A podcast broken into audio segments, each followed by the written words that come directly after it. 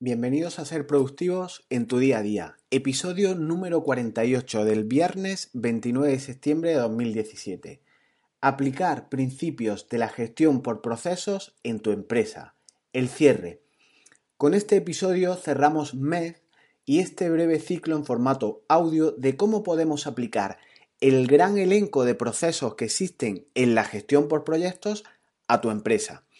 En este audio haré unas reflexiones en relación con qué debes revisar para cerrar un encargo profesional. Teóricamente ya está el trabajo finalizado, así que ya no hay nada que hacer.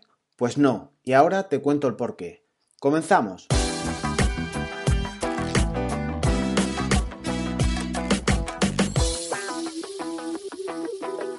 Normalmente, cuando terminas una encomienda de un trabajo por parte de tu cliente, no se suele hacer nada más. En cierta manera, se siente mucho alivio al terminar el trabajo por dos razones básicas.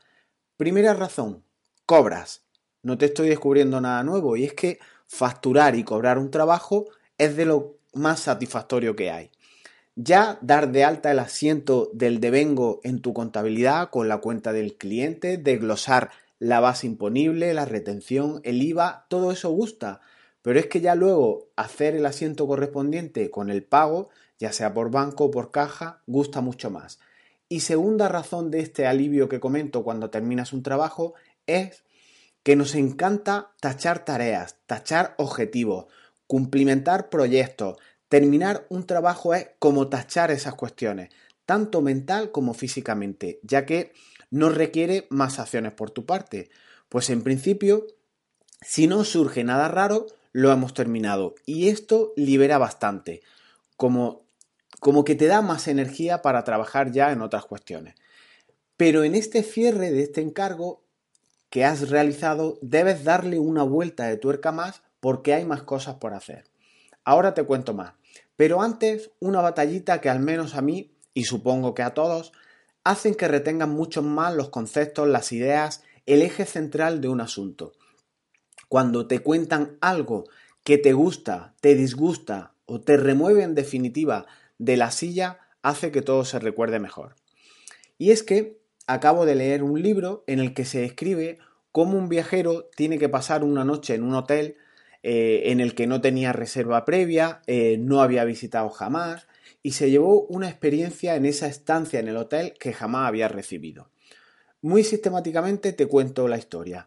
Resulta que el viajero llevaba horas viajando y tuvo eh, que parar al caer la noche. Era una noche gélida y, estaba ya bastante cansado para continuar eh, el camino. Entra a este hotel y para hacer el registro en recepción no tuvo que esperar más que unos segundos. Le pidieron su, su DNI en el control y le dijeron que cuando bajara a cenar ya le devolverían el DNI y podría firmar el control y, en fin, quedar protocolizado todo el trámite de manera correcta. Primer detalle que le gustó, no tuvo que esperar. Algunas preguntas de rigor rápidas en recepción y pudo, subir a la habitación de inmediato, dejar las maletas, sentarse un rato, descansar. Segundo, al bajar a cenar ya tenía el control del check-in realizado en el hotel, le devolvieron su documentación y pasó a cenar sin reserva previa, en donde en el restaurante la atendieron muy bien, un ambiente ideal igualmente, Cena rica, atención excelente, música ambiente, camarero muy atento, en definitiva, perfecto. Tercer punto, al subir a la habitación, en esta noche fría que os relato, tenía puesta la chimenea, lo que le provocó en él una sensación de estar como en casa. Pero es que al, al despertar tenía puesta una cafetera que se encendió automáticamente con la marca de su café favorito. Para colmo, el New York Times en su puerta periódico que le gustaba leer. Todo esto y otras cuestiones fueron sonsacadas al cliente, preguntado por la recepcionista de manera extendida, como sin dar importancia a esa consulta, así como por el camarero que atendió su mesa, en concreto lo de la marca de café. El hotel se dividió de manera somera eh, a lo bajini por atender las demandas del cliente y ver qué demandas tenía el cliente también eh, eh, de manera, mm, bueno, por, lo bajini, como digo. Si te interesa, luego te cuento el nombre del libro, que además es muy interesante eh, porque trata de cómo emprender.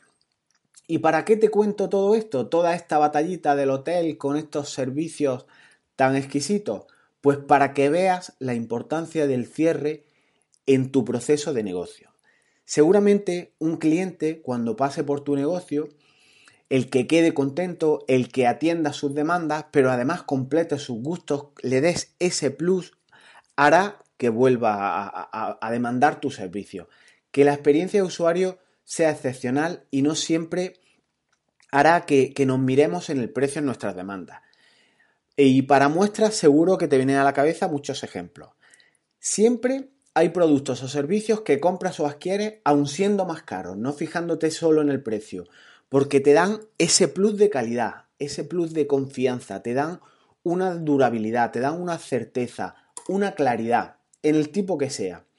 Estoy seguro de que es así, sea la edad que tenga o sea la capacidad económica que tenga, se me ocurren muchos ejemplos en este área en el que buscas cuestiones o servicios, eh, bienes, que no solo te fijas en el precio. Ejemplos. En el deporte, seguro que hay una marca de zapatillas que te compras aún siendo más cara de las de la competencia. Porque te van geniales, porque mm, te gusta cómo caen, eh, por lo que sea y no te has fijado en el precio. En el combustible que pones a tu vehículo, en el aceite que pones a tu vehículo, no siempre te fijas en el precio en el móvil, en la marca de ordenadores, en la última impresora que has adquirido, en el bolígrafo, en los folios que adquieres para trabajar desde siempre. No siempre te fijas en el precio. En la marca de bicicletas que más te gusta, aun sabiendo que es más cara que otra de la competencia. Hay cientos de ejemplos, pero igual no te has parado a pensar en este tema y seguro que aplicas de alguna manera u otra eh, esa experiencia que os he plasmado en, en el hotel. Contextualizada, por tanto, la importancia en este cierre de negocio, ¿has documentado o protocolizado alguna vez tus procesos de principio a fin para poder replicar estos procesos de manera igual? Con esto me refiero a este cierre del proceso formal en tu empresa. Documentar el cierre del proceso.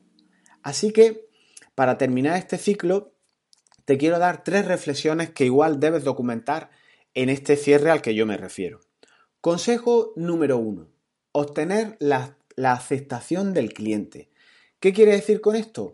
Pues si has seguido el ciclo, en los primeros episodios te comenté cómo debías definir el encargo profesional que te realizaba, es decir, qué escenario se planteaba ante un trabajo en cuanto a qué tiempo se iba a desempeñar en ese, en ese encargo, qué costos había, qué trabajo en definitiva se iba a realizar. Esto es definir el alcance, tanto para el usuario, tanto para tu cliente, como para tu empresa o, los trabajadores de la misma. Así, si fijaste en esas reuniones previas a las que aludo, hasta dónde alcanzaba tu trabajo y hasta dónde no, cuando cuando entregues tu producto o tu servicio, deberás sentarte con el cliente que demandó tu servicio y determinar punto por punto si cumpliste con lo acordado. En esa reunión de cierre podrás preguntarle o cotejar con él, mira, José Antonio, establecimos en el encargo inicial estos ítems, punto 1, punto 2, punto 3, y lo que hemos realizado en mi empresa o en mi organización ha sido punto 1, punto 2, punto 3, para que tenga el conocimiento del esfuerzo realizado con su dinero y además perciba un trabajo bien hecho y realizado conforme a los requisitos que se pactaron y se establecieron en las fases iniciales. Consejo número 2. Pide, solicita a tu cliente feedback. Este término tan, tan anglosajón que no es más que en esa reunión de cierre o luego más adelante, incluso en un correo electrónico o lo que sea, solicita su opinión de cómo ha quedado desatisfecho con el trabajo realizado. Hacerlo, pues hacerlo llamando por teléfono, enviándole un breve correo, como te he dicho, diciéndole que es muy importante para ti que rellene esa pequeña encuesta para ir mejorando más de, cómo pedir feedback a través de encuestas, sobre todo la de arrastrar y soltar, que son muy livianas de rellenar y tienen un grado de conversión altísimo. Y por último, consejo número 3, recopila las lecciones aprendidas. Coge tu blog de notas, tu procesador de texto, tu hoja de cálculo, la herramienta que quieras, incluso una de muy alta tecnología que hayas contratado y recopila todo lo que vas haciendo. Los esfuerzos en diferentes tipos de encargo los harás una vez y los mejorarás día a día. Son tareas que puedes hacer poco a poco. En este encargo último que notaste que tu cliente ha quedado satisfecho, anotas todo un poco eh, el historial de cómo trabajaste con él, quién intervino, cómo se hicieron las cosas, cómo se ofrecieron los resultados del proceso en el que estabas trabajando.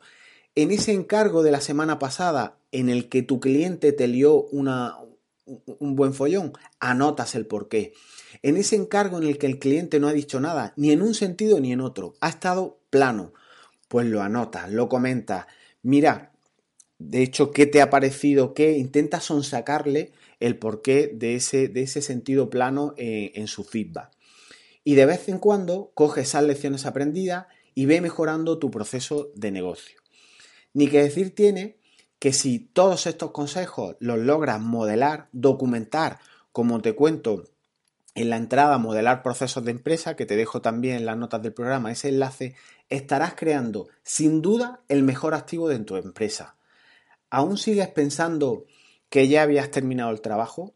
¿No sería genial repetir la experiencia del cliente del hotel, esa experiencia idílica que te he comentado aplicada a tu sector?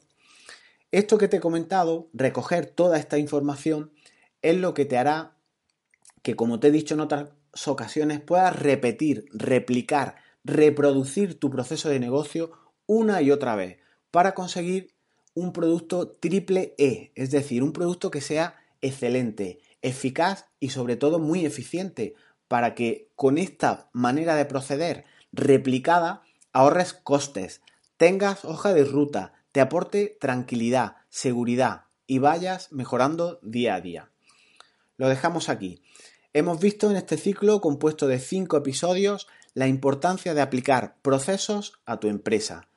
Espero eh, que te haya resultado útil, hayas tomado nota o al menos recuerdes eh, algunas pinceladas de las que te he dado y sobre todo no olvides que el mejor activo que tienes en tu empresa no son tus vehículos, no son tus máquinas, ni siquiera tus empleados o, colaboradores, aunque esto sería discutible. El mejor activo que tienes en tu empresa son los procesos de tu negocio. Mejóralos y replícalos. Esto es lo que en definitiva pagará tu factura y lo que hará que obtengas lo que todo empresario quiere conseguir. Y hay que mm, decirlo eh, con orgullo, ganar dinero. Si te interesan estos materiales, están disponibles en iBox y en iTunes y obviamente en mi página web tienes todo más ordenado y muchos más ciclos interesantes, incluso en formato vídeo por si no te gusta mucho eh, leer. Pásate por jesusbetmar.es y le echas un vistazo. Nos vemos pronto, hasta luego.